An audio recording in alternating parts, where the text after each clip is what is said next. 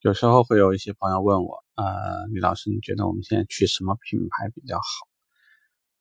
这个话真的很难说。一种呢是人不一样，就是每个人的基本素质的情况不一样，有些人规范，有些人不规范。第二呢是店不一样，这个又是个变量，就是说有一些门店它的文化呢主张的是严谨。但是有些门门店它本身就是喜欢灵活，这个和总经理和销售经理的这种处事风格有关，所以它又是个变量。刚刚说的那两个变量啊，你是个严严谨的人，你去了一家不严谨的店，你同样还是会面临这个问题。再加上呢，品牌又会有起伏，这就是我们前面说的，你怎么选都是错。那怎么办？其实这里呢，我想跟大家聊一个。嗯，比较浅显的一个概念啊，就是，呃，以前有本书呢叫《蓝海战略》，大概的意思呢就是说，我们要尝试在目前竞争激烈的红海当中找到一片蓝海，在那个地方呢开疆拓土，可以获得更多的你想要的东西。红海如果在车行讲呢，就像现在竞争非常非常激烈的，像这种大众啊、福特啊、别克啊。可能有些区域的丰田、本田可能也会面临这样的问题。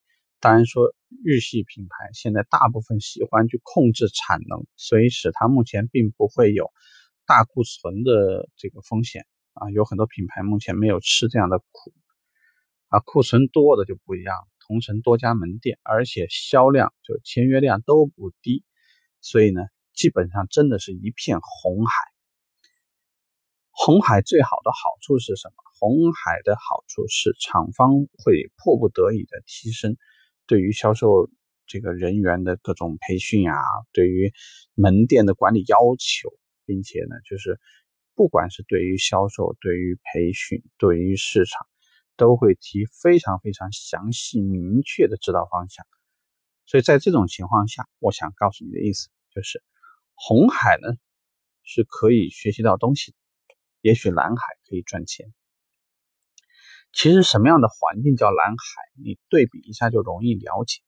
如果一个品牌在你当地目前只有一家店，只有一家店，并且这家店的位置不算太差，并且如果有一些区域还不是特别喜欢往外跑，跑到外地异地提车，为什么不跑？当然有几种原因呢。一种呢是。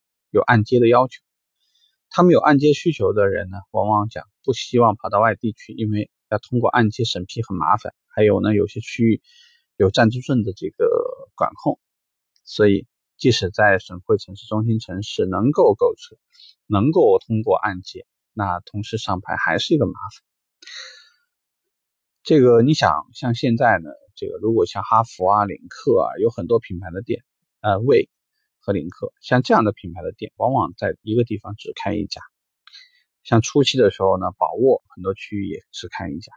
开了这一家呢，由于初期的时候有一些产品还是比较强势，关注度很高，所以也引发了其实从投资人来说，呃，很挣钱，没有还价啊，还价就下一位吧。所以就是从这种心态上说，呃，你可以说，也可能这个时间你不小心的进入到一片蓝海。但是蓝海能持续多久时间，可没有人告诉你。有些品牌呢很快，一年不到。呃，不管是因为竞争品牌出了新品呢，还是本品，呃，长给客户的感觉并没有持续的这种呃诱惑力。因为你可以看到，任何车型只要在路上跑了半年以后，很多人的新鲜感就过去了。所以这种时候，蓝海也当然可能会变成一片。既不是蓝海，又不是红海的一片海，也许就是一片死海。所以蓝海在有一些区域，如果豪华品牌呃门店选择也并不是特别多的时候呢，其实也是蓝海，就是它的整个收益，包括客户在这边的竞争氛围，相比较来讲，它不是那么激烈。所以我们说的蓝海，就是一种呢是店比较少，第二呢就是。客户在某一个区间的可选余地不大，这个都可能属于蓝海。在蓝海，因为有一些品牌客户能来，他就购买的意愿就会非常强，所以在这种地方呢，不是厂方还没有建立自己非常完善的体系，就是建了立了也没有什么意义。买奔驰、宝马、奥迪的，哪有人需要你慢慢的这么搞那么搞？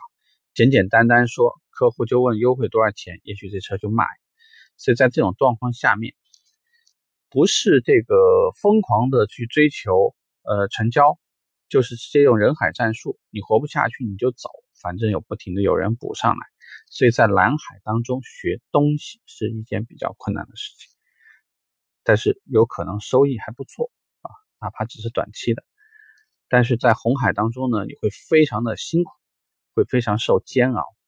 当然不好说呢，就是有可能你在红海当中的一年，你会比蓝海两年甚至三年学习到的东西还要再更多一些。所以你会发现，呃，选择人、选择品牌、选择门店、选择店的位置，这个呢都是一件非常微妙的事情。所以如果你要在做职业的规划或者调整的时候呢，请把这些点呢稍微关注一下。因为你必须要了解，你到底身处的是蓝海还是红海，还是一片死海。那么关于怎么看那家店，其实我当时已经把我的心得写成了一个话题啊，教你怎么去看那个店，包括怎么去识别你的主管和识别那些总经理。如果你没有听过的话呢，我建议你听一听。呃，这些东西其实都可以说是干货，因为都是通过脑袋里边很多很多这样的样板。样本量比较大的情况下总结出来的一些东西，呃，应该说呢，对大家帮助还是比较大的。